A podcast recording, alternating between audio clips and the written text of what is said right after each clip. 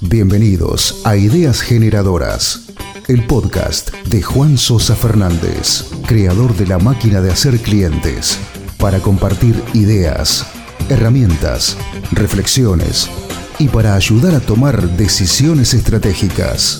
Hablamos de management, ventas, marketing, marketing, innovación, innovación, negocios y mucho más.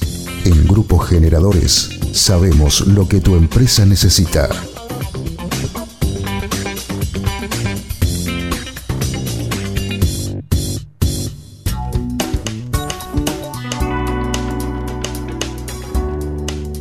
Hola, ¿qué tal? ¿Cómo les va? Muy, pero muy contento yo acá grabando mi, episodio de podcast especial. Y, digo especial porque porque vamos a, a, utilizar una entrevista que hice en los LinkedIn Live, los mano a mano como en casa, con Leo Piccioli, la verdad que es un genio y donó su tarde para, para tirarnos un montón de tips y herramientas, conceptos, todo lo que nos ayude a, a pensar y a tomar decisiones. Y como es el propósito de este programa, como es el propósito de este canal, me, gustaría compartirlos con ustedes. les estoy hablando al oído, como siempre. Eh, estás en tu auricular, estás en tu la oficina, en el living, en el auto. Escucharlo tranquilo, es, largo, no es como los formatos tradicionales que, están escuchando de, mis podcasts, de, de estos episodios, pero creo que amerita tomarse el tiempo y escuchar a Leo, que, la verdad que maravillosamente nos habló de liderazgo, de cómo lleva la pandemia, de cómo trabajó internacionalmente. La verdad que tenemos muchos, muchos conceptos y lo vamos a, como dije, lo, íbamos a exprimir y lo exprimimos, así que quiero compartirlos en, en este canal también para cuando tengan tiempo lo vayan escuchando. Muchísimas gracias y espero que lo disfruten. Hola Juan, ¿cómo te va? Un gusto estar aquí contigo. Bueno, muchísimas gracias por, como digo, donar, donar tu tiempo y, bueno, ayudarnos a, pensar, a, reflexionar. Vos sos un número uno en innovación, en cambio tecnológico y, sabemos que, bueno, que esta, esta, era que estamos viviendo, la de una pandemia, nos, nos, golpeó fuerte a, la humanidad, porque la verdad que obviamente desde la parte sanitaria ha perdido la vida muchísima, muchísima gente, y, pero nosotros vamos a dedicarnos al mundo empresarial, no, no hablemos ni de coyunturas políticas ni nada de eso. Y quería preguntarte primero, obviamente, cómo, cómo estás vos, aunque no, somos amigos nada, me interesa toda la gente cómo le está pasando, o sea, cómo estás vos con el tema de la pandemia y la cuarentena, y cómo te agarró parado, porque esto es algo que, viste, nos cayó un balde de agua fría, eh, una pandemia mundial, es algo que, va a ser para los libros. Entramos en la historia. O sea, esas dos cosas primero. Estoy, estoy bien, estoy en general bien, estoy un poquito cansado, digamos, cuando a uno lo limitan con cualquier cosa, eventualmente dice, bueno, che, deja de limitarme, sea lo que sea, ¿no? Incluso si, si fuera al revés y nos dijeran, tenés que quedarte afuera de tu casa todo el tiempo en el parque o en donde sea, un día decís, basta, quiero la libertad de poder elegir. Así que eso cansa un poquito, pero estoy en general bien desde el punto de vista del negocio.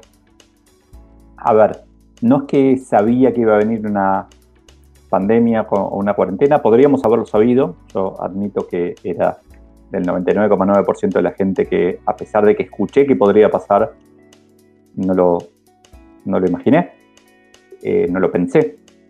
Pero siento que por otros motivos yo ya venía preparado ya venía hace años trabajando remoto, o sea, trabajando desde casa, ya venía hace años conduciendo miles de, situaciones que, mucha gente no estaba acostumbrada a ser virtuales y para mí era totalmente normal.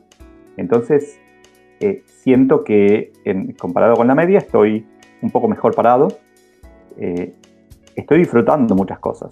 La verdad que estoy, es como, es una época en donde eh, las empresas, emprendedores, podemos probar cosas que nunca antes habíamos probado. Y si salen mal, decimos, no, che, bueno, era algo de cuarentena, ¿no?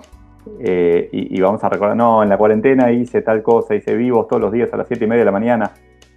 Y por no se hace mal, no, porque era algo de cuarentena, y listo.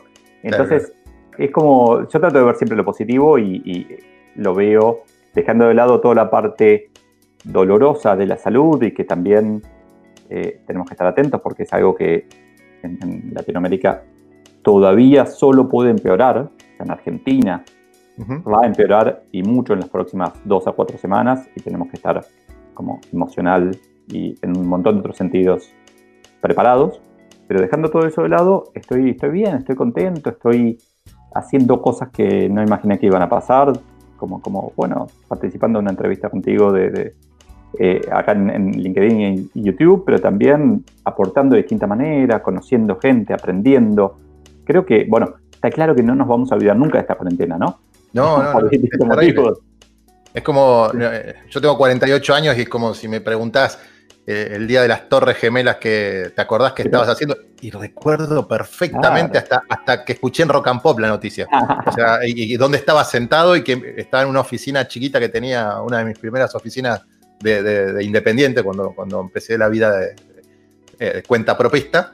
Y, estaban Corrientes y Florida, sobre Avenida Corrientes. Y me asomé al balcón de un piso 10 y, miraba la calle y había un montón de gente mirando por la ventana, pero mirando a la nada, porque ¿por qué mirabas a la ventana? Yo mismo me paré y salí a la ventana y no entendía por qué, pero me acuerdo todo lo que hice. Entonces creo que este periodo de cuarentena eh, va a quedar obviamente marcado, porque primero que impactó en todo el mundo y, después la reacción. Yo veo, tengo dos, nenas chiquitas y de 7 y 9 años y me pasa que es increíble cómo, cómo se adaptan, el poder de adaptación de los niños, pero también cómo va a impactar esto cuando tengan que salir a la calle. Pues en, mi casa estamos desde el 10 de marzo en cuarentena porque hicimos un viaje y al regresar quedamos en cuarentena. Y vos decís, wow, cómo, cómo, cómo se adaptan los chicos, pero cómo va a impactar psicológicamente, no solamente en ellos, sino en, bueno, y ahí empezamos, en nuestros equipos, en la gente, en los líderes, cómo, cómo liderar eh, remoto. El otro día entrevistamos al director regional de LinkedIn Sandro, que de Sales Solutions, y claro, él, era, él arrancó en enero y, es una responsabilidad desde Brasil, de San Paulo, regional. Y claro, y ahora se tuvo que adaptar a, equipos remotos de países. Hay gente que todavía no lo llevó a conocer con su nueva, en, su nueva, en su nueva rol y función, ¿viste? Entonces decir que cómo, cómo es no solamente ser colaborador de una compañía, sino bueno, un líder de, de equipos en diferentes países. Entonces, Vos ya, venís con, porque he escuchado notas tuyas, por supuesto, eh, ya venís con experiencia de muchos años de trabajo remoto y si nos puedes contar cómo, cómo propusiste cuando eh, estabas del otro lado del mostrador, que no eras independiente, cómo propusiste empezar a trabajar remoto y, cómo fue más eficiente para vos. En aquel momento, me acuerdo que fue alrededor de 2013, 2012, 2013, yo vivía en Pilar, 40 kilómetros al norte de la ciudad, y mi oficina estaba en Barracas, Estoy en, Pilar. bien, justo en la zona sur de, la ciudad. O sea, yo tenía casi 70 kilómetros, pero que en verdad eran entre una hora y 10 y una hora 40 por tramo por día. O sea, hacía en promedio tres horas por día de auto. Y llegó un momento en que me di cuenta de que yo era el, empleado que vivía más lejos de toda la compañía. Y era el de rango más alto además. Eh, de hecho fue gracioso, en un momento hubo rumores en la empresa de que íbamos a mudarnos a Pilar. Hice un chiste. Un día hice un chiste en el comedor de la empresa. Eh, y que yo llegaba temprano todos los días, llegaba a 7 y media de la mañana porque quería evitar el tránsito y era el primero en llegar. Y se ve que alguien me dijo, che, qué temprano. No, eh, bueno, no, sí, vamos a mudarnos a Pilar, debo haber dicho. Y, se corrió rumor en la compañía y tres meses después, antes de que explote, lo tuve que desactivar. Decir, no, muchachos, están locos. No nos vamos a mudar a Pilar. Pero se ve que me quedó picando a mí y eventualmente mi jefe estuvo basado, estaba basado en Estados Unidos. Eventualmente eh, empecé a dudar sobre si era el puesto que yo quería, que era la empresa que yo quería. Fantaseaba con esta idea absurda de que en Panamericana me cruzaba con mi, eh, mi opuesto, con ah, alguien que, que, vivía en Barracas y trabajaba en Pilar. Y yo me imaginaba, bueno, por acá nos, nos debemos estar cruzando. Y un día decía, bueno, nos encontramos en la estación de servicio y cambiamos, cambiamos de empleo y cada uno sigue con su vida, pero a, 10 metros de la casa de la piscina. Y finalmente terminé haciendo algo así, eh, hablando con mi jefe, en donde le dije, mira, no estoy contento con cómo están las cosas, eh, poder resolverlo de alguna manera dándome más dinero y un montón de cosas, pero va a ser temporario. La solución de largo plazo es que confíes en mí y que me dejes a mí regular cuando trabajo desde mi casa y cuando trabajo desde la oficina. En aquel momento justo me estaba haciendo cargo de Brasil también. y como, lo que me permitió jugar, bastante más. Entonces em, empecé a construir como dentro mío rutinas para poder liderar cualquiera de las dos operaciones desde cualquiera de los tres lugares, ¿no? Brasil, Argentina, desde Brasil, Argentina o desde mi casa, para que sea indistinto. Eso implica muchísimas cosas, implica para, para algunas cosas en donde necesitaba físicamente a alguien poder delegar eso. Entonces ya nada, no había cheques electrónicos y todavía había que firmar las cosas. Ya había que delegar hasta los montos más altos que solamente firmaba yo y encontrar formas de eso, hasta el hecho de que eh, la cuestión cultural. Estoy en mi casa a las 10 de la mañana y posteo una foto tomando mate. Claro. ¿Cómo hago para que mis empleados entiendan? O sea, mentira. El, prejuicio automático es, está boludeando. Claro. Está trabajando. Entonces, a veces hay que hacer como un sobreesfuerzo para mostrar que lo, que uno está haciendo. Porque en definitiva lo que tenemos que entender es que los líderes no lideramos con la palabra, los líderes lideramos con el ejemplo.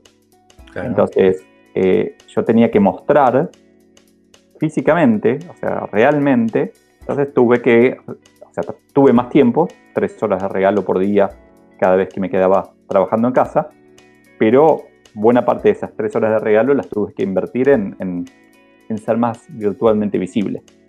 Eh, fue, fue, algo interesante.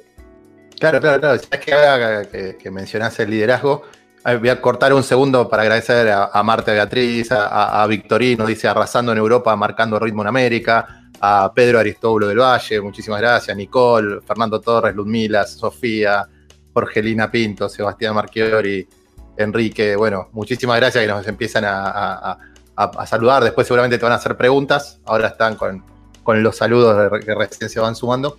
Eh, ahora que hablas del liderazgo, me sucedió y de transparentar, bueno, la vida ahora la estamos llevando en casa todos, pero el otro día tenía una reunión con parte de, mi equipo de marketing y, la verdad que estaba, estaba corriendo la cinta. Y, bueno, tengo que dedicarle también, yo soy un señor grande, ¿viste? voy a cumplir 50 años en cualquier momentito ya, y hay que cuidarse y, digo, bueno, necesito entrenar porque los músculos de estar sentado todo el día delante de la pantalla se, te empiezan a atrofiar, ¿viste? El cuerpo. Entonces me gusta, estoy entrenando. Y la verdad que no me di cuenta y se me pasó la hora. Y también somos seres humanos. Dije, con la toalla, ¿viste? digo, chicas, no, les voy a, no les voy a apagar la cámara, perdón, estoy todo, me voy secando, pero estaba entrenando y también está bueno, sí, estoy entrenando a las 3 de la tarde porque después trabajé hasta las 10 de la noche y lo saben también las chicas y, el equipo y mis socios y todos, pero está bueno, o sea, hay que también humanizar las relaciones y relajarse y decir, sí, es parte de la vida y necesitamos también desenchufar un poco y, me parece que eso de ser auténtico está buenísimo. O sea, mostrarte tal cual como soy. Y, además, creo que todo lo que todo lo que haces transmite algo y es cuestión de canalizarlo. Entonces, que vos estés corriendo en la cinta, lo que estás diciendo es, mira, yo quiero estar acá para el largo plazo. Estoy cuidando la máquina que, necesito que funcione para, para poder seguir liderando y seguir creciendo y seguir aportando y, si yo hiciera, si yo dejara la vida en cada corrida y me desgarro un ligamento y después no puedo caminar y me lastimo, y la verdad que no me vas a valorar tanto como líder. un líder tiene que mostrar cierto balance en, ese sentido. Entonces no, no lo veo mal. Todavía no tomé ningún call haciendo ejercicio, pero, pero, bueno. ¿qué? Vos que venís con, las 7, las siete y pico de la mañana haciendo vivo, todo que ahora vamos a entrar en ese tema porque está muy bueno. Eh, bueno, Alejandro Álvarez, Walter, eh, está desde Córdoba, también nos saluda. Tenemos gente de Paraguay, de Perú, que ya me ah. consta que está, pues me van mandando WhatsApp. Entonces, Paraguay, Perú, eh, bueno, obviamente, veo que de Europa, en España también nos, están mirando. Así que bueno, gracias a todos, por supuesto. Leo, vos me justamente decías liderar y, es muy interesante esa palabra y cómo ibas transformándote paso a paso, porque tenías que decir a la gente, che, yo voy a empezar al mundo virtual porque voy a liderar remoto eh, hace muchos años, ¿no? Porque esto hace varios años, y, cómo, cómo, lo iba tomando la gente, y si ahora te estás cruzando con, o, seguís en contacto con, esa gente, más allá del, nuevo Leo, independiente, decir, qué bárbaro, porque estábamos, antes no, no te entendíamos y mira cómo el mundo nos llevó a eso porque también te adelantaste a una, etapa que después sí existió el home office y todo. Es que yo lo veo como, como algo, a ver, una cosa fantástica que nos va a dejar la cuarentena, una vez que tengamos como la libertad de, elegir, vamos a tener más cosas que elegir. Entonces, eh, yo no, no me imagino que, a ver, si hay 100 personas que hoy trabajan desde la casa, tal vez un par vuelvan a la oficina permanentemente, pero no me imagino que más que un par vuelvan permanentemente. La mayoría va a encontrar una forma de hacer un mix en el futuro. Entonces, eh, es como que hemos aprendido, sí, yo ya lo había probado antes, igual hay un montón de cosas como, como alguna que nombraste que estoy haciendo que no había hecho nunca antes en mi vida, pero vamos a haber aprendido, o sea, el, menú de opciones, de herramientas que nos deja a la humanidad todo esto, es enorme, es mucho más amplio. Eh, sí me parece que van a venir desafíos que no tuvimos en cuenta todo. Bueno, algunos sí, seguramente el que la empresa que es dueña de, edificios de oficina, bueno, ya están ocupándose de, los nuevos layouts. Eh, la empresa, o sea, todas las empresas de servicios. Eh, ayer hablábamos en, casa de eh, la comida por peso que venden en el centro y que vive de la gente que trabaja en la oficina. Claro. Vivía y ahora ni delivery hace porque hay poca gente que vive ahí en la zona. Entonces, ni siquiera se puede reconvertir en una verdulería el local, como hicieron, como hizo un bar, ponele. El bar, sí, sí, sí, un restaurante que hizo verdulería y lo trata como cooperativa. Eh, claro, entonces, aquí es como hay miles de desafíos, un montón de fricción que, va a doler, un montón de oportunidades, de, como me decías vos, hace un rato, que, estás creciendo en esta situación como, como empresa, como negocio, eh, hay un montón de cosas como un nuevo balance que se va a dar y que el desafío es hacerlo, a ver, es como que todos sabemos cuál es el destino final. Todos sabemos que la televisión abierta lineal se murió hace años y ahora está, es un zombie. Todos sabemos que al final vamos a elegir lo que queremos ver cuando se nos canta verlo. Eh, el tema es cómo llega, o sea, todos sabemos, hace dos años veía un cartel en el microcentro que decía no a la uberización del sistema financiero. No sé qué quiere decir la uberización, pero yo quiero eso. Entonces, todos sabemos que vamos a terminar uberizando el sistema financiero. No sé qué es. Todos sabemos, ¿no? No jorobemos. O sea, eh, eh, viejitos haciendo cola para cobrar algo. Estamos todos locos, siglo XXI. Todos sabemos que eso se muere. Todos ¿Por qué tenemos, ¿Por qué aceptamos un Iguana Fix, por ejemplo? Eh, el instalador puede estar uberizado, el de aire acondicionado, el plomero, el cerrajero. ¿Por qué puede estar todos uberizados ese tipo de servicios y no puede estar el sistema financiero uberizado? Pero, yo, ahí te lo doy vuelta. no hay dudas de que va a estar uberizado. No hay dudas. Es como, como que cuando aparece el primer auto estamos todos andando a caballo con el carro, con el Mateo, no sé cómo se llamará, y aparece un auto y decimos, oh, qué peligro eso. De hecho, le tenían miedo a los autos y tenían que ir una banderita adelante, con una bandera roja y no podían ir a más de 5 kilómetros por hora en Inglaterra cuando salieron los autos por lo peligroso que eran. Pero tenías, lo pensabas un poquito y decías, la pucha, estos autos van a cambiar el mundo. Bueno, pero la gente se resiste igual. Siempre hay una resistencia a esos cambios, pero todos sabemos que se va a uberizar, no sé si uberizar, mercado librizar o lo que sea, sí, lo que, el verbo que quieras inventar. Eh, el tema es cómo llegar ahí con el menor dolor posible. Cómo llegar ahí ayudando al, eh, no sé cómo se llama, el chofer del carro a caballos, al conductor del carro a caballos, ayudándolo a que empiece a aprender a programar o lo que sea que vaya a hacer.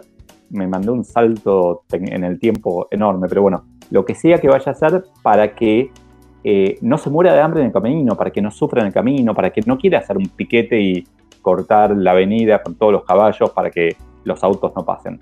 Eh, creo que eso es lo que un poco nos falta, que, me parece, voy a decir una mala palabra, no digo muchas, pero bueno, me parece que nos hacemos los boludos constantemente con, con estos temas. Que decimos, no, no, no. Me acuerdo, el dueño de un banco una vez me dijo, al argentino le gusta ir al sucursal. Claro. Y yo dije, a ver, no hay forma. Sí, hicimos una encuesta, no hay forma que la encuesta estuvo bien hecha. habrás dicho, ¿qué preferís? ¿Ir al cajero automático o a la sucursal? Claro, cajero automático le tengo miedo. por ejemplo. Pero no hay forma de que la gente disfrute de tener una obligación.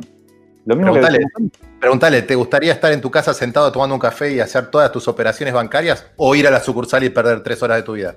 Es que, eso. totalmente, y yo, ahí te lo doy vuelta. Tal vez una vez por año me gustaría ir a la sucursal. Sí. Y sí, con placer iría. Mm. Eh, porque sería totalmente distinto, no iríamos todos, me atendería mucho mejor. Y bueno, cada tanto quiero ver si el banco está ahí y sigue siendo tan sólido como antes. Pero es como, eh, como que el destino, por lo menos yo lo veo súper claro cómo va a ser el mundo del futuro. Pero lo que me, pasa todo el tiempo es que digo, la pucha, ¿por qué seguimos haciéndonos los distraídos con eso? ¿Por qué no? O sea, montemos, ¿no? Está buenísimo el futuro que viene. Sí, ahí quiero agradecerle, bueno, a Eduardo que te, saluda, dice, hola Leo, ¿qué tal Eduardo Nicolás? Eh, María Ángela Mastrangelo, Angie Mastrangelo, los cursos de, coach que está haciendo Angie son excelentes y encima gratuito, está ayudando a muchísima gente por Instagram, síganla. Eh, bueno, Yanela dice, sos un genio, así que no se equivoca. Jorgelina, lo ideal es un mix siempre que sea posible. Bueno, claro, cuando estábamos hablando de liderazgo, yo iba mirando de reojo y Jorgelina, ahí Sofía, que es de marketing nuestro, de, Grupos Generadores, gracias Sofi. Eh, Sergio, ahí me perdí. También es importante el cambio generacional. Eh, Enrique, uh, Enrique es muy largo, ¿eh? Hay que tener cuidado con la uberización porque la transformación digital implica que cualquiera va a perder. ¿Le puedo contestar a Enrique? Por favor. Por favor.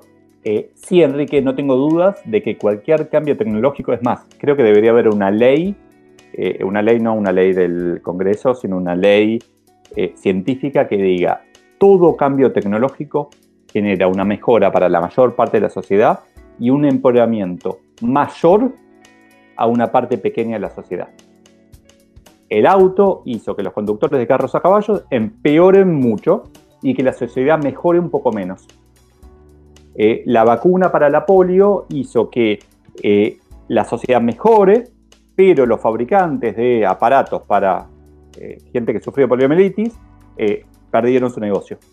Una y otra cosa, cada vez que hicimos una mejora, Netflix nos hace felices a todos, adictos a, a las series, pero Tinelli no está tan contento. el que tiene el programa de televisión abierta, lineal, que que tenés que esperar a las 10 de la noche para verlo y soportar la, la, policía, no está tan contento. Es más, las agencias de policía que acostumbradas a poner policía en la tele, tampoco. Entonces, todo, todo, todo ahora. ¿Cuál es el punto de esto? Es un fact, es un hecho, es un dato de la realidad. No discutamos más si la tecnología va a, mejorar algo o a empeorar. Va a pasar las dos cosas siempre. Lo que tenemos que hacer es que empeore menos es que el, dactilógrafo bilingüe que tipeaba rapidísimo, que perdió su empleo, antes de perder su empleo, se capacite en otra cosa. Que el, operador telefónico que con las clavijas, que entienda que tiene que aprender algo antes, o que le encontremos algún otro laburo, o que le demos una subvención, no me importa la sensorista que mueve la, manija, la manija. Pero es eh, aceptar la realidad, no podemos discutir la tecnología. Imagínate si nos hubiéramos resistido a la implementación de la rueda, lo que seríamos hoy como, como especie. No se puede parar la tecnología. Entonces, dado que no se puede parar la tecnología, que es un hecho, ayudemos a que los que van a perder, que van a perder, seguro, pierdan menos. Claro, sufran menos, que sea más, más, más fluido, ¿no? Y sí, va a pasar. va a pasar eh, todo el tiempo. Pero va a pasar también con esto. Y, en el momento en que, a ver, cuando, a ver, nos va a pasar a todos para los dos lados. Yo, tengo, yo estudié dactilografía, taquigrafía y caligrafía. soy, podría hacer taquigrafía, mi profesor era taquígrafo del Senado, tomaba nota de lo que se, de todas las conversaciones y aprendí a hacer eso durante un año. ¿Y qué, dónde, qué hago? Sí, sé, sé cómo elegir un lápiz negro. Es lo único que, me sirve hoy en día, no sé para qué siquiera, porque tampoco lo, lo elijo. Eh, todos tenemos, perdemos con la tecnología, todos ganamos con la tecnología, porque el mismo delegado sindical bancario que dice no a la uberización del sistema financiero, llega a la casa y se pone a mirar Netflix, y no solo eso, sino que agarra el celu y mira Instagram adelante del celu. Claro, después Spotify, escucha algo en Spotify, qué sé yo, y, usa el GPS, geolocalización con el GPS, sí, obvio. No, y, después se fija el clima en, el celular y dice, la uberización de los meteorólogos es el clima. Entonces, e, es, para no podés elegir la tecnología. La tecnología existe o no existe. ¿Podemos ir a una isla desierta y ser hippies y vivir sin tecnología? Podemos, hagámoslo, está todo bien. Ahora, si elegís vivir en la civilización, va a venir la tecnología. Es un hecho. Entonces, no, dejemos de, pararla, abracémosla y ayudemos. todo el, tiempo. El bar, el bar en la playa existe si lo abrís. Andá y abrilo. Ahora, todo el mundo, uh, me encantaría estar en un bar en la playa. Flaco, andá y hacelo. A la isla de Egipto. Andá y viví. ¿Podés hacerlo? Sí. Ahora, el tema es que no todos se animan a hacerlo, a emprender. Y, hablando de emprender es desaprender, sacarse los preconceptos, aprender todo lo nuevo, pero también me gusta agregar emprender, porque si quedamos en desaprender y aprender y, queda, y no emprendemos, emprender significa también equivocarse, emprender significa probar y arriesgar. Entonces, si estás de acuerdo, para mí es desaprender, aprender y emprender, porque eh, escucho mucho el desaprender y aprender, pero ¿y, el pasito de la implementación, el cerebro con piernas, ¿viste? O sea, las ideas están buenísimas, pero si no las llevamos adelante, no, no, no va a suceder.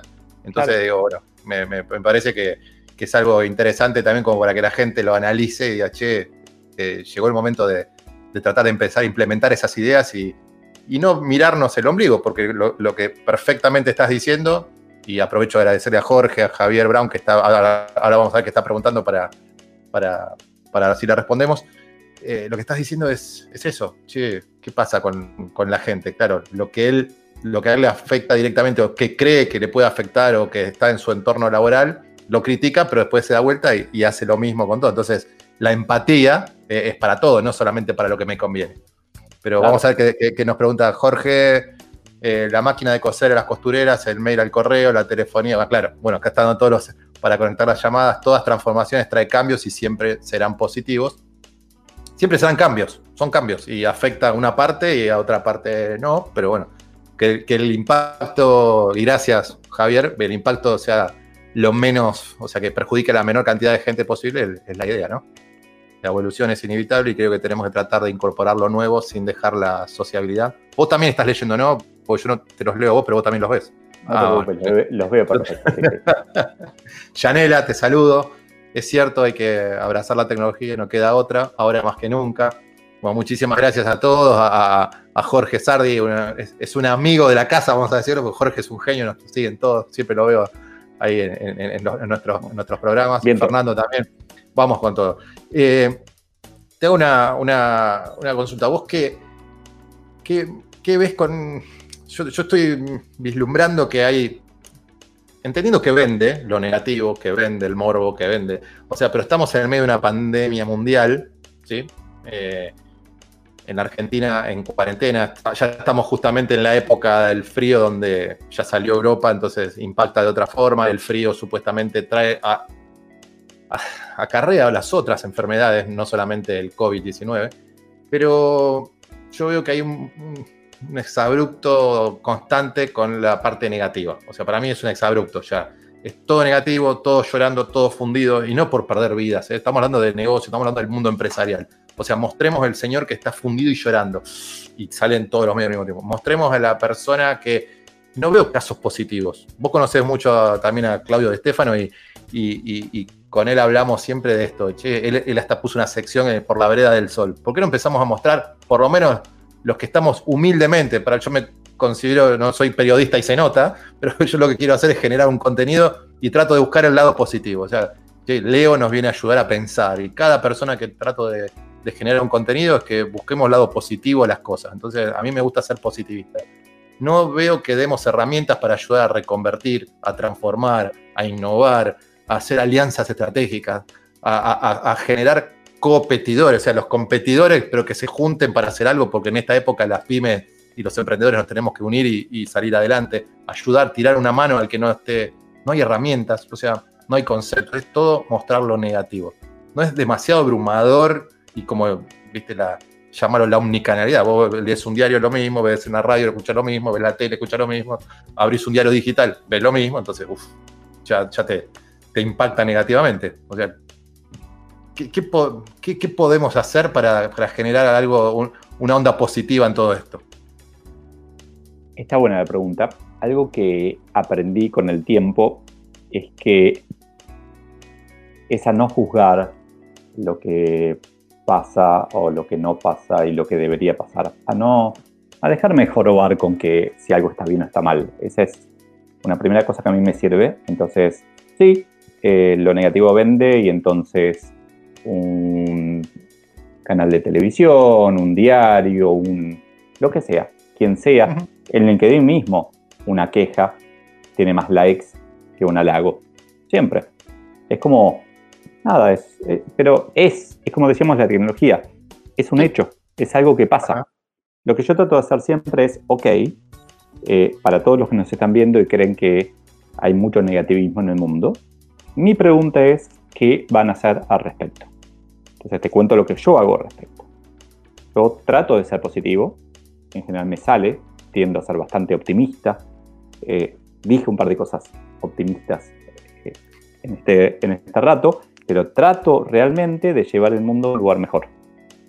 Y que me voy a encontrar con gente negativa, o sea, la verdad es que eh, estamos en un mundo en donde es tan difícil convencer a otro de que está equivocado, que, que yo ya no trato, a ver, imagínate, se me siente acá adelante el dueño de un medio de comunicación que está ganando dinero contando noticias negativas. Hola, Daniel. No sé, inventé un nombre. Hola, Daniel. Eh, ¿Te das cuenta que el mundo sería mucho mejor si contaras las cosas lindas en la misma cantidad, en la misma proporción que las feas? Y Daniel me dice, ¿qué te piensas que soy zapallo? Obvio que me doy cuenta pero yo tengo 300 empleados, le tengo para el sueldo y les pago de la publicidad que viene, de la gente que hace clic, de las noticias, de la, los yankees dicen, if it bleeds, it leads. Si sangra, vende. Punto. Pero dicen, no es que dicen ahora de la cuarentena, ¿eh? Dicen desde hace 50, 100 años, Orson Welles debe haber dicho eso como periodista. Entonces, el, yo digo, ok, eh, esto es, de vuelta, ¿lo puedo cambiar? No. No, a ver, de verdad, estoy convencido que yo no puedo cambiarlo, no puedo hacer nada para que los demás eh, den más like a las cosas negativas que las positivas. Pero sí puedo hacer algo para influir en qué es lo que ven. Yo, de alguna manera, soy un comunicador ad hoc, digamos, me pasó, me aparecí, yo mismo me sorprendo con, con lo que puedo lograr y aprovecho y me enfoco, o sea, si ustedes miran, o sea, si mirás lo que yo publico, vas a ver que yo no critico nunca a nadie prácticamente. De hecho, por eso no hablo de política. Porque yo hablar de política va a implicar que me empiece a pelear con gente y empiezo a yo a hacerme mala sangre, a perder el tiempo. Y lo mejor de todo, o lo peor de todo, es que no cambia nada por esa discusión. Porque hay ámbitos en donde no nos vamos a dejar convencer. Eh, me acuerdo, hay una, no, no, sé de dónde salió esta frase, pero ¿qué querés? ¿Ser feliz o tener razón? Y, es un poco eso, es, ¿vas a discutir hasta ganar la discusión? Si quieres más ideas, herramientas y reflexiones, dale, te invito a que pensemos juntos. Escríbeme a juan.grupogeneradores.com. En Grupo Generadores sabemos lo que tu empresa necesita.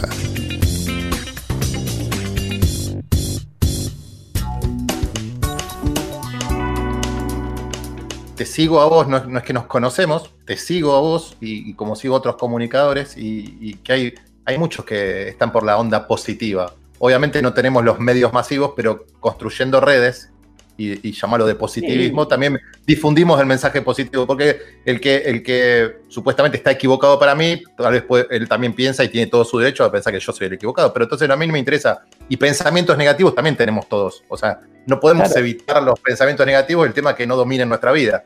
Y es que también está bueno. Entonces, déjame, eh, déjame vamos por la luz. Te introduzco de dónde viene para mí este problema y tiene que ver con algo que hablábamos antes, fuera del aire, y que es esto del corto y el largo plazo. Eh, si vos miras el corto plazo, vos miras hoy y mirás, miro para allá, tengo la ventana para allá, por eso disculpa, y tengo la, veo la calle. Mirás la calle y decís, pucha, esta gente no está cumpliendo con la cuarentena, ese tampoco, ese, ves un montón de, ves gente que, que, se está muriendo, 38 muertos allá en la Argentina, hoy va a haber más, o en promedio va a haber más, tiene, es terrible el mundo y además de eso, tal cosa, inflación y qué sé yo, si ves a corto plazo, ves todo eso y grita, te llama, ¿sí? Lo que tenemos que hacer para mí, para mí la solución no es decir, seamos más positivos, porque o sea, ya lo probamos miles de veces. Había programas en la radio que a la mañana decían, bueno, esta es la noticia linda del día. Empresas que querían auspiciar esos bloquecitos y que después terminaban rasguñando noticias lindas. Noticias lindas, floreció el floripondio. No encontraban noticias lindas porque no, no fluyen las noticias lindas, no estamos acostumbrados. Eh, eh, conozco una periodista que, tiene un canal que se llama Noticias Positivas y, cuesta. Eh, mi propuesta es no miremos solo el corto plazo, es más, mi propuesta es más extrema, es miremos solo el largo plazo. Claro. Corté el cable en casa hace cinco años, más o menos, no sé cuánto, pero o sea, miro noticias, porque la verdad que para mí noticias es entretenimiento, pero a mí no me cambia absolutamente en nada las noticias, pero en nada, no recuerdo una noticia más que un piquete o algo por el estilo cuando tengo que ir a algún lugar, una noticia que tenga un impacto, porque aparte las me vas a decir, no, pero en Argentina el tipo de cambio es importante. Soy economista, digamos, me gradué de economista y ya de chiquito sabía cómo protegerme frente a variaciones del tipo de cambio. el tipo de cambio no me es importante, me es curioso, me es entretenido. A mí no me es importante. Sé que es muy importante para otras personas, me encantaría que no lo sea, pero la verdad es que aquí, digamos, es como decir, es un poco lo que hablamos de coronavirus al principio. Todos podríamos haber sabido que esto iba a pasar. Si nos alejamos un poco del día a día, y miramos, no sé, tal vez una charla TED de un tipo que hizo una empresita que se llamaba Microsoft, podríamos haber dicho, ah, mira, no es tan tonto este tipo, es más, los argumentos son sólidos, tal vez tiene razón, o miles de películas que nos decían que venía una pandemia, ponele. Pero es como, como que elegimos proactivamente hacer clic en, ese artículo, clic, y no me refiero solamente en la web, sino en la vida real, hacer clic en ese artículo que dice, eh, no sé, joven de 17 años apuñaló de 48 puñaladas a su gatito hermoso y después se lo comió. Y digo, wow, o sea, cuanto más complejo, más sangriento, más llama. Pero por eso digo, cambiemos nosotros. Si sangra vende. Claro, cambiemos nosotros, hagamos primero nosotros algo al respecto. Dejemos de hacer clic ahí. Eh, y para poder hacer eso, para mí el, camino es mirar el largo plazo. La humanidad, mirada de largo plazo, es maravillosa, es increíble. La expectativa de vida en 1930 era de 32 años. El año pasado, en Argentina, que probablemente no es el país donde sea mayor, sin duda no lo es, era de 76,7 años en el 2018. 76,7. Y subiendo. Y es más, para gente que de más de 5 o 6 años, mucho más que 76 años. Y en España se esperaba que llegue a 90 dentro de 10, 15 años, según el Banco Mundial. Es una locura lo que está pasando. Y a eso sumale que la computadora que tuve yo a mis 14 años, 13 años, también tengo 48. Eh, ¿Que tengas la Sinclair o la Commodore? La Commodore 64. Y no me hablé de Sinclair porque, no, sí, Commodore 64. Porque había, eh, había otras, pero como que no nos queríamos. Era, era, era la grieta de aquella era La grieta de... Eh, pero mi Commodore 64 era un millonésimo de mi celular. Un millonésimo. Y costaba lo mismo. La pagué 450 dólares. Costaba lo mismo y era un millonésimo. Bueno, con deflacionado costaba mucho más.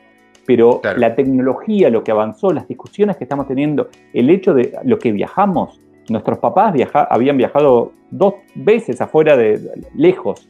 Nuestros bisabuelos, tal vez viajaron una vez, cruzaron el Atlántico, Tal vez no, o sea, antes de eso viajaban, no sé, 30 kilómetros de donde habían nacido en toda su vida. No se alejaban más, de, más que eso. Y hoy, mirá, estamos diciendo, ah, se, se fue al sudeste asiático por seis meses. Bueno, pre-cuarentena, ¿no? Eh, este pendejo se fue al sudeste asiático por seis meses. ¿eh? Es maravilloso el mundo. la, la, información que tenemos. Hay un loco queriendo llevar humanos a Marte. Estamos todos locos. Eh, entonces, nos alejamos del día a día, o sea, el día a día para mí va asociado a la noticia negativa. Subamos, subamos, miremos tendencias. Nuestra vida es cada vez más larga, dejémonos de jorobar con la notificación de corto plazo. Lo importante es hacia dónde vamos, de dónde venimos. Es los cambios grandes que se están dando. Es el hecho de la magia que está pasando que hace 10 años, o sea, hace 10 años todos los que estábamos acá decíamos, qué buen invento la BlackBerry. Y decíamos, qué maravilloso el teclado de la BlackBerry. Y nunca lo voy a dejar de usar, es lo mejor que se inventó en el mundo. Y ahora estamos tan fascinados con el Android o el iOS o lo que sea, que ni nos y suipear, y no tocar el teclado, claro. claro, y eso, pero, eso fue en el 2007 que decíamos eso, 13 años. Entonces, como que perdemos de vista, hay tanta información que perdemos de vista ese largo plazo. Como que nos vamos focalizando más en el corto plazo. Creo que adrede. Perdón. Sí, sí, perdón. No, no, no, te iba justo a decir bien, sí, termina, termina y te. Que proactivamente, con, con, digamos, con decisión, tenemos que mirar ese largo plazo, alejarnos del día a día, mirar 20 años atrás, 40 años atrás, 80 años atrás, 1000 años atrás y ver que estamos maravillosos. Claro, y ver cómo evolucionamos justamente. Y, quería comentarte, bueno, Fernando dice, habría que educar a quienes se, vean perjudicados, a reinventarse. Hay quienes no saben cómo hacerlo. Eh, la, evolución es inevitable, dice Jorge. Sebastián Marchiori dice, hoy tengo 71 años y pude reinventarme a partir de los 50 gracias a la tecnología. Eh, bueno, eh, Ludmila dice, quizás sea porque impactó el cambio de golpe. Tenemos que aprender con esto, ir evolucionando de a poco pero no quedarnos en nuestra zona de confort, que está buenísimo, y también por eso el mirar para adelante justamente es eso, no, nos quedamos en la zona de confort. Leo, sos muy grande, Leo Piccioli, ah, te dice Janela, eh, sos muy grande porque tenés 48 años, no sé si es por eso que te lo está diciendo. Sí, debe ser, debe, ser por, debe ser por eso, debe ser por eso. Gracias, un placer, eh, gracias.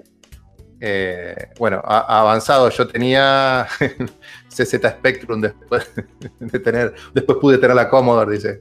Juan y Leo, piensen en esto, dice Jorge. ¿Quién hace, ah, está, ¿quién hace negocio? Ustedes deben, como comunicadores, dar a crecer, ¿eh? crecer a los humanos, ¿no? Me, está faltando un embargo. Sí, sí, a mí también. o no leí bien o me faltó. Pero, pero bueno, el, el tema es, es que cuando hablas de las noticias, yo también hice un ejercicio hace un tiempo, dije, bueno, no, eh, no miro noticias. O sea, eh, simplemente para, educarme y de hecho si tengo que estar en una reunión asesorando a algún empresario, digo, bueno, sí, tengo que saber cómo viene la economía, cómo está el país, la inflación, son las, las típicas cosas, pero ¿por qué? Soy pyme, micropyme, pyme, la que vos quieras, y trabajo en un mundo pyme. Entonces, el abrumador volumen de noticias que veo son todas de variables incontrolables por las pymes. Y, participo, vos conocés en todas las instituciones, o sea, para no nombrarlas, digo, Vista, de Idea, Idea Pyme, Banco, Instituto Pyme, Banco Ciudad, Subsecretaría Pyme, no sé, todas las que quieras, que participás y ves en los grupos de WhatsApp o en los foros de discusión el ATP del gobierno, el acoso tributarista y cómo los empleados no se pueden despedir, te obligan a que la doble indemnización y que la... Todas variables incontrolables. Entonces, digo, Ah, yo también me refería a eso con el tema de, noticias. Todas esas variables no las podés manejar.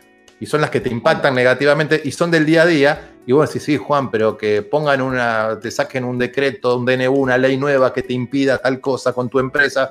Te entiendo. ¿Sabes qué pasa? Te sacaron el DNU y no vas a poder hacer nada por ese DNU. Entonces, cuando los macroeconomistas nos hablan del petróleo negativo, yo en una charla lo decía el otro día, sí, hasta llegamos a un momento histórico donde el, petróleo tuvo valor negativo, hubo un día de, negativo, o sea, jamás pasa eso en la historia. ¿Cómo impacta a las pymes de granos, al bioetanol, cómo impacta a las pymes en Argentina? Me preocupa más que, que el petróleo haya sido negativo un día para las grandes corporaciones trabajando en un mundo pyme. Ahora, ¿podemos manejarlo eso? No, tampoco. Entonces, cuando nos piden que estemos líquidos, ¿sí? tener liquidez en a las pymes, a los emprendedores, ¿qué es la liquidez? La liquidez está atada la cobranza y la cobranza a las nuevas ventas, porque las viejas ventas no se están cobrando. Tuvimos 250.000 cheques rechazados en el mercado el, mes pasado, que fue la estadística que, que entregaron los bancos, la banca argentina. Entonces es lamentable, pero es una realidad que está sucediendo en el país. Entonces digo, empecemos a trabajar qué es lo que podemos controlar. Y bueno, el, tejido de redes, y ahí te invito a, a, participar, que vos sos un experto en tejer redes y contactación. Entonces, el tejido de redes, la prospección, la, el, crear relaciones humanas reales en este entorno virtual como para llegar a más gente, construir esos vínculos. Entonces, no, no sería un camino también indicado como para que las empresas empezaran a darle herramientas y algo positivo también, como diciendo, se puede lograr, pueden hacer negocios. pueden generar nuevas ventas. Empresarios, emprendedores, saquémonos un segundo de la coyuntura, que es imposible casi y es dificilísimo porque estamos viviendo en ella, y perdón por lo extenso, pero es, como que, digo, cómo mover la coctelera un poquito y decir, bueno, le voy a dedicar aunque sea un 20% de mi, de, mi vida diaria a, pensar en algo positivo y en, ir para adelante porque la coyuntura nos come. Yo te diría que primero igualemos largo plazo con ser optimistas y corto plazo con ser pesimistas porque es prácticamente lo mismo. Meter el optimismo o el largo plazo en nuestro día a día es difícil. Implica robarle tiempo al corto plazo o robarle tiempo peor a la familia o al sueño o algo, pero implica tomar decisiones porque el tiempo es limitado. Punto. No hacerlo es mucho peor. Eso es lo que te digo. Entonces, cuando, cuando alguien me dice, de hecho, hay, hay, una cosa que tal vez un día me doy cuenta de que soy un guarango, por decirlo así, pero una forma que, lo digo es cuando me imagino un, diálogo. Alguien comentó que en Argentina pasa mucho, pero pasa en todos lados, ¿eh? Alguien diciendo, che, hay que hacer una fábrica de alimentos, y otro viene y dice, pero no hay para comer, ¿cómo voy a gastar plata en una fábrica para alimentos? y es como, si hoy no hay para comer, es un problema del pasado. Eso hoy es un corto plazo, perdón, es un largo plazo que llegamos tarde. Hoy es el largo plazo de hace 10 años. Habríamos, deberíamos haber hecho algo hace 10 años. No lo hicimos. Bueno, hagamos algo hoy para que el largo plazo no sea una cagada de vuelta. Pero dejémonos de jorobar con el corto plazo todo el tiempo. Porque el corto plazo es un cáncer. El corto plazo hace que la pyme, a ver, ninguna pyme nació una pyme sólida nació con un foco absoluto en el corto plazo. Las pymes nacieron con eh, mi mamá que vino de Austria eh, eh, escapándose de los nazis y empezó a trabajar como secretaria y dijo, acá hace falta muchas más secretarias y empezó una empresa de personal temporario. Y no la empezó porque dijo, quiero comer ya, voy a hacer esto y ganar. O sea, fue gente emprendedora, que no lo llamábamos emprendedores. Yo me di cuenta que mi vieja había sido emprendedora hace un año después o sea, jamás lo había pensado como emprendedor. Emprendedor es como una palabra ya del fin del siglo XX, principio del XXI. Eh, pero ninguna empresa, ninguna empresa, empresa en el sentido amplio, no sociedad, sino empresa, nace y, crece pensando en el corto plazo. Pero ¿qué le pasa? En algún momento llega una situación, o una persona, o un líder, o algo, que dice, no, no, este es el peor año, hay que pensar corto plazo, corto plazo, corto plazo. Eh, la verdad es que mi estrategia, por lo menos desde que tengo recuerdo como, como líder, tanto emprendiendo primero, en una corporación después, emprendiendo ahora solo de vuelta, siempre fue priorizar absolutamente el largo plazo. Entonces, cuando hay un conflicto entre el corto y el largo plazo, elijo siempre el largo plazo. Y me ha dado resultados. Y vos me decir, no, Leo, porque naciste en cuna de oro. No, no nací en cuna de oro. Mi mamá era de verdad pobre y yo tuve momentos, o sea, no pobres, pero momentos donde la pasé mal. Eh, mi papá vivió la Segunda Guerra Mundial en Italia y vino también para Argentina después. O sea, no es que a mí me, dieron tomate, acá tenés todo. O sea, me hice de abajo también, como un montón otros. Eh, el largo plazo garpa, sobre todo en un mundo, en un país donde todos miran el corto. Porque es un juego de diferenciación. Si, están todos peleando, yo hablo mucho de cómo poner precios a las cosas, es un tema que me apasiona, que tiene mucho que ver con esto. Eh, si uno mira el corto plazo, el precio es una, un juego de suma cero. Es me peleo con el competidor para ver quién se queda con este cliente. Y entonces terminan resignando margen, y al resignar margen lo más probable es que los dos se terminen fundiendo. Si uno mira el largo plazo, lo que trata de pensar es cómo hago para agrandar este mercado, cómo hago para eh, darle más valor al cliente que me elija por todo el valor que le doy y, que el precio le sea irrelevante, que diga, te pago feliz este precio, que venga y te diga, aumentarme el precio porque quiero que te vaya bien. Entonces, eh, creo que es una cuestión de, eh, no sé si, a ver, no, no sé por qué nos pasa tanto en Argentina. Es algo que todavía no termina de entender, porque alguien va, alguien va a decir seguro, eh, por los políticos. No, tenemos los políticos que elegimos, no jorobemos.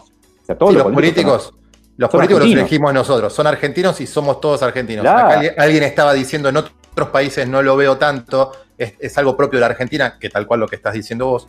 Y, y me gusta decir, cuando lo que vos decías recién, es cómo hago para, sí, te pago un poco más por lo que vos estás haciendo, por favor, ¿cómo? Porque no nos diferenciamos justamente y muchas veces creemos que, nosotros tenemos un cliente o, abordamos un potencial cliente y ¿qué decimos siempre? Eh, bueno, mira, eh, mi calidad es tal, mi, precio es este, mis plazos de entrega son este, la distribución es la mejor del planeta, y, vos pensás que nuestro competidor va a ir a decir, no, referencia no te puedo dar porque está famoso a todo el mundo, el precio, el peor, calidad, es la, sí, la verdad que no hacemos nada. Mi logística, jamás te vamos a entregar lo que compras. O sea, todos decimos lo mismo al momento de ir a comercializar. Entonces no, nos diferenciamos. Entonces, al no diferenciarnos, sucede lo que estás diciendo. Déjame que te diga, a ver, no lo conté antes, pero mi fuente de ingresos básica es dar conferencias a empresas. Sí. Sí. Eh, doy algunas conferencias gratis, que son eventos o, ONGs, etcétera, o lo que puedo hacer, alguna charla online ahora y eso, pero en general mi income, mi, facturación viene de vender la empresa. Las fajo. Les cobro lo más caro que puedo. ¿Por qué? Porque cobrar lo más caro que puedo, lo más, o sea, trato de subir los precios, de hecho, los subo, no trato, sino que lo hago, me fuerza a romperme el tujes para ser el mejor para realmente dar la mayor cantidad de valor posible. Entonces, mi esquema, mi, propuesta de valor global es, te doy muchísimo valor gratis, podés escuchar mi libro Soy Solo gratis en Spotify, podés bajarlo en PDF, podés seguirme en Instagram, ahí veo que cada tanto pasa, o en LinkedIn y vas a ver artículos todas las semanas, contenido, un montón, vivos a las 7 de la mañana, 7 y media de la mañana todos los días, está loco. No me paga nadie. Bueno, ahora tengo auspiciantes para los vivos, lo cual es maravilloso. Pero, ¿por qué? Y porque hago todo eso para construir una, una, marca y que haga que las empresas digan, lo quiero, leo la empresa. Y después le digo, che, pero te cobro tanto. Ah, no, tan caro. Y bueno, si lo querés a Leo, Leo cuesta esto. Si no, tengo un, mini Leo que cuesta más barato. Pero finalmente me termina contratando, digamos, porque funciona el modelo así. Pero porque aparte conozco a las empresas y las corporaciones de adentro por haber estado ahí y sé cómo darles valor, sé qué es lo que les sirve, sé qué, es lo que necesitan escuchar. Eh, para, dar ese salto y para cambiar, ¿no? Pero de alguna manera creo que eh, está todo enlazado. Me falta todavía como escribir como un artículo que me junte todo y que un libro tal vez y que explique cómo el corto plazo va alineado con el pesimismo, que va alineado con tratar de competir por precio, con que va alineado con la infelicidad. Como que todo eso es, para mí es lo mismo. Eh, y yo elijo en los cuatro ámbitos, lo otro. Los precios altos, no es caro, es alto, caro es una opinión. Elijo felicidad, elijo largo plazo, elijo optimismo.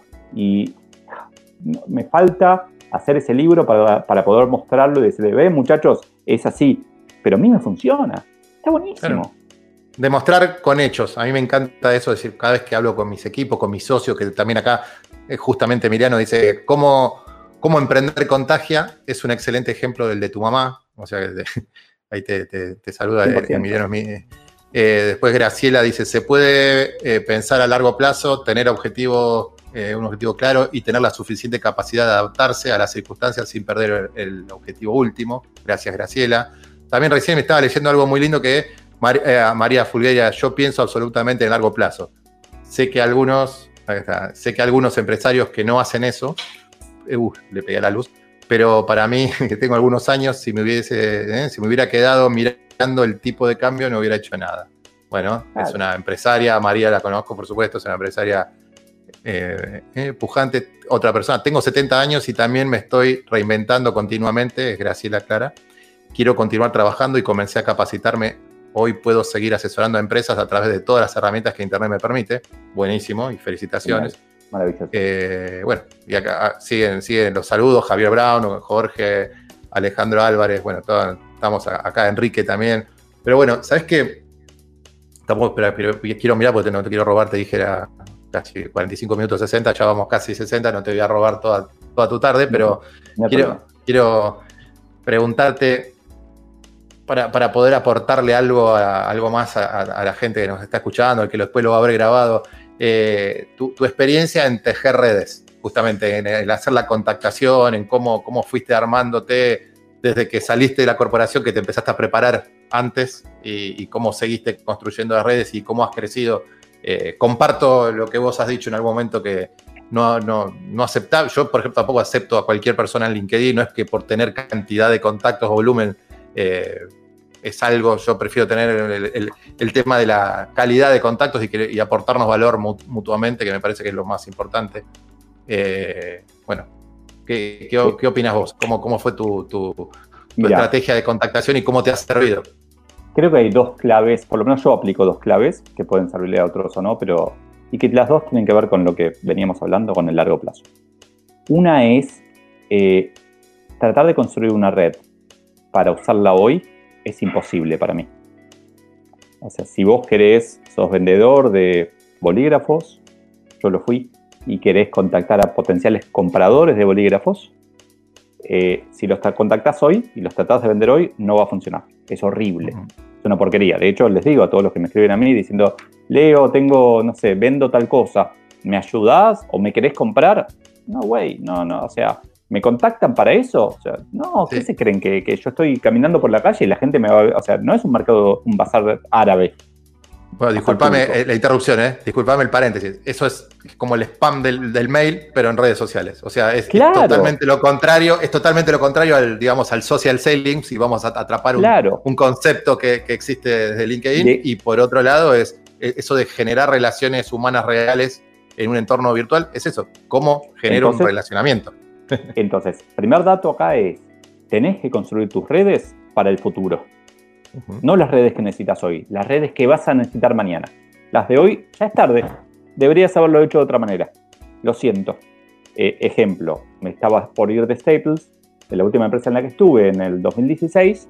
Sabía que parte de mi futuro pasaba por LinkedIn y unos meses antes de irme empecé a invitar a contactar a gerentes generales de otras empresas. En ese momento eran mis colegas. ¿Qué iban a decir? Y el 80% aceptó, el 20% restante no usaba LinkedIn probablemente. Pero si yo hubiera hecho eso dos años después, era totalmente distinto. Era Leo quiere algo. Yo los contacté y no les pedí nada.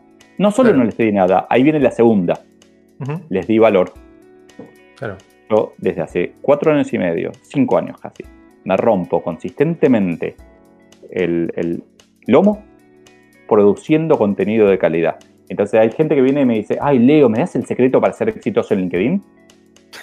No existe. Es trabajo. Trabajar. claro, ¿me das el secreto para hacer una empresa, no sé, para construir una empresa como Google o como Amazon? Sí, toma, este es el secreto, acá está, toma, esto es lo que hicieron, es uno más uno es tres, no es dos. No existe el secreto, es laburo. Recordar alquilar el garage, ¿eh? Alquilar un garage, por favor. Claro, empezar en un garage, es, la clave, que lo paga Google un montón. Eh, a ver, yo le dedico, estoy ahora terminando mi artículo para este domingo, le dedico a cada artículo semanal 20 horas mías, más las horas de mi editora que lo revisa. Que no solo lo, revisa, sino que agarra y me dice cosas como, Leo, la verdad no me cierra para nada, me dijo ayer. No me cierra para nada lo que escribiste. Y ella es educada y no me dice, Leo, no tiene ningún sentido. Es una pavada, es una estupidez.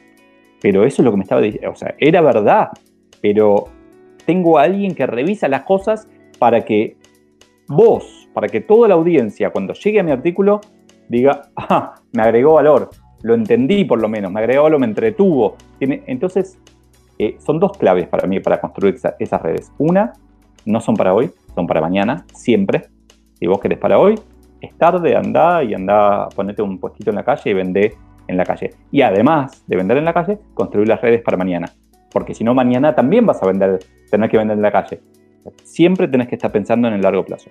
Y la segunda, hay que dar valor.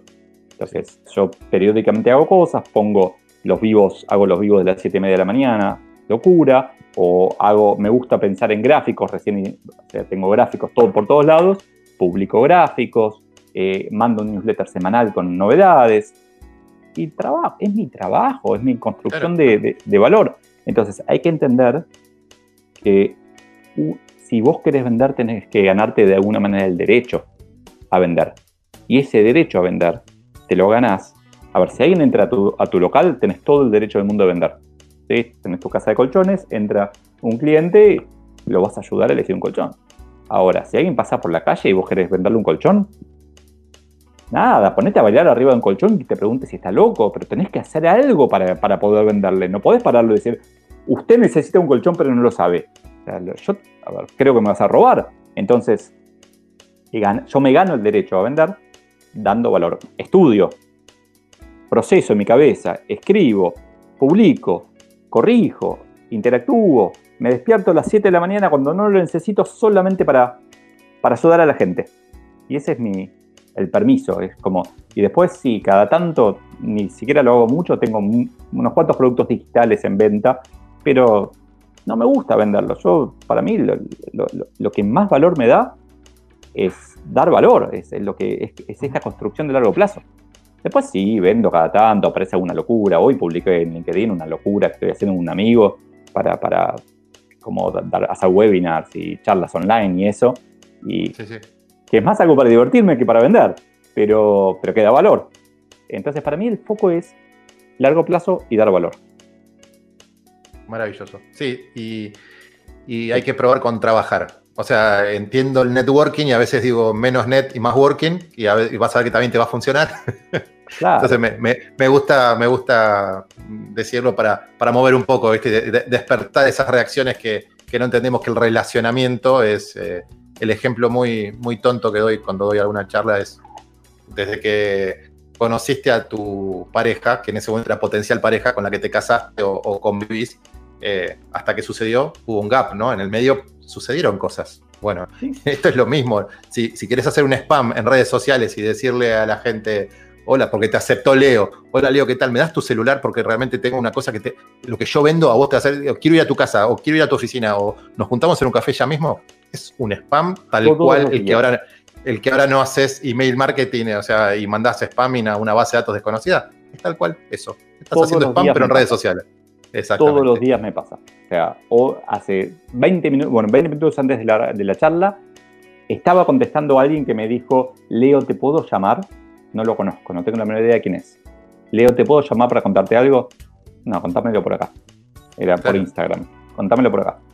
Y nada, la verdad, eh, es altísima. Yo soy educado, trato de contestar, ya no, ya no estoy dando abasto, lo cual en cierto sentido es una buena señal, pero la verdad que no me gusta no dar abasto, pero trato de contestar, pero la verdad es que llega a cierto punto en donde digo, pero vos pensás realmente que sos la primera persona en el mundo que vino acá a ofrecerme algo y que, eh, y otra cosa que me saca de quicio, es esto de que, sí, sí, ahí no puedo contenerme, de que me hablan desde el ombligo del otro. Entonces me dicen, Leo, tengo la solución tecnológica, ideal para, no sé, autoelevadores plurieléctricos. Yo digo, no sé de qué me hablas. O sea, estoqueame primero, investiga un poquito, fíjate si yo autoelevo algo alguna vez. O sea, para que. a mí me pasa. A mí me pasa, por ejemplo, si te metes en la página de grupos generadores, sabes que hacemos procesos comerciales, que tenemos una propia agencia de marketing. Hola Juan, te estuve escribiendo dos veces, pero tengo que tener una reunión con vos por nuestra agencia de marketing y publicidad. Ni siquiera leíste mi página. Claro. Tiger genio. o sea. Exactamente, exactamente eso. O sea, a ver, metele un poco de garra, metele, o sea, un poquito de, due diligence, o sea, investiga un poquito y después contactame. Eh, Inteligencia comercial. Claro, pero lo hago al revés. Cuando yo necesito algo de alguien eh, y, si lo hago con tiempo, lo consigo. Si lo quiero hacer de un día para el otro, no lo consigo. Pero ¿qué pasa? Y la verdad que tal vez tengo que esperar el momento justo, tal vez tengo que eh, construir un poco, llamar la atención de alguna manera, ganarme el derecho, ganar el derecho a vender. Entonces, hacer algún tipo de inversión. Pero, pero es muy, muy gracioso porque eh, hoy creemos, o sea, la simplicidad que nos da la red social. yo, yo, un Leo Piccioli, hace 50 años, hubiera tenido una oficina con vocerí, con una secretaria delante, recepcionista y no sé qué, y hubiera sido terriblemente inaccesible. Entonces hoy dice, no, Leo, yo puedo llegar con...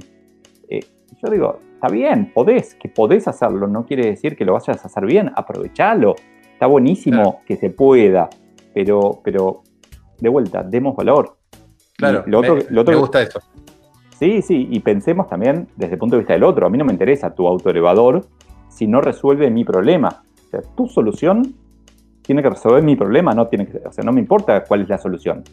O sea, averigua mi problema, indagalo, describilo, empatizá conmigo y después decime, ah, mira, casualmente tengo un autoelevador para tu problema de, de, no sé qué. Yo hago la denuncia, porque esta es mi red social, entonces mi espacio de Juan, están metidos en mí y está el señor Galupo, que hay un señor Galupo que me manda un spam de mails y que lo uso en las charlas cuando lo pongo de ejemplo y, muestro el mail, porque me ofrece cintas industriales metálicas. Primero que no sé ni lo que es. Segundo, soy un inútil con mis manos. O sea, jamás usaría una cinta industrial metálica porque no sé ni, para qué sirve. Entonces, al señor Galupo lo denuncio públicamente. O sea, eh, investigue un poco. Entonces, eh, algo para, para ir terminando, así no te robo toda la tarde, es construyamos relaciones humanas reales en un entorno virtual y ese relacionamiento, ¿sí? Que sea eso, aunque suene redundante, relacionamiento, no un una invasión a la privacidad ni un abuso.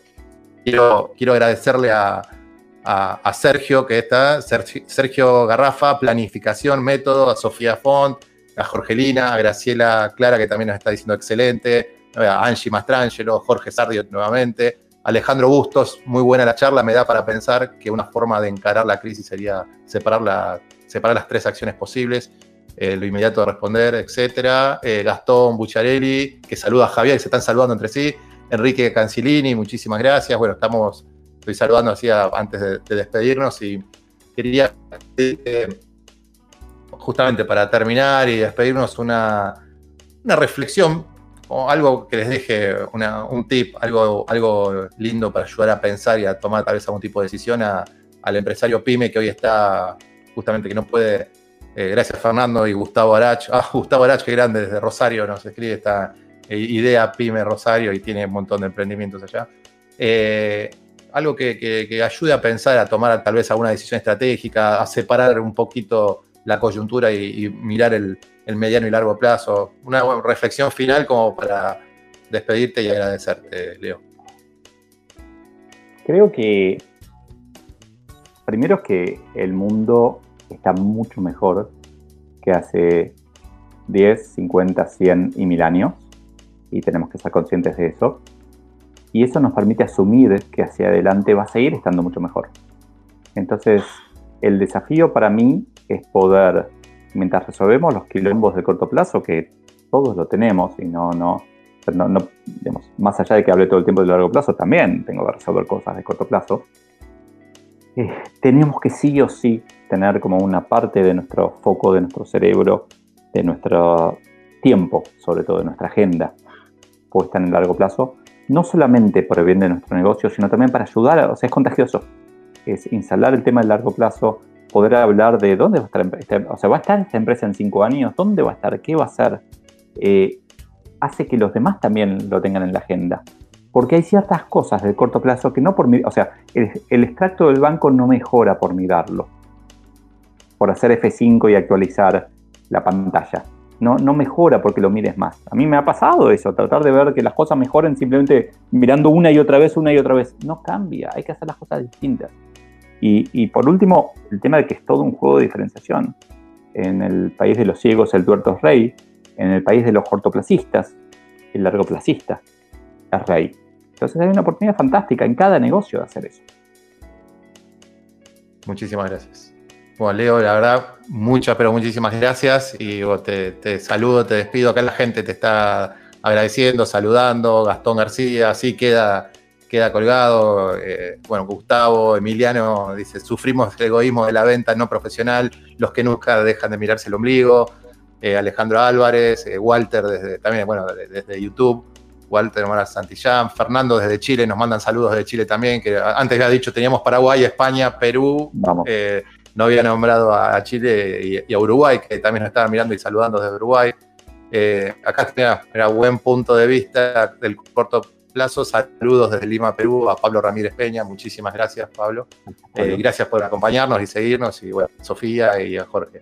Leo, no te robo más tiempo, te agradezco muchísimo y bueno, nos pasamos de, los minutos que te dije, te pido mil disculpas, pero la verdad que fue impresionante y un, lujo. Así que muchas gracias.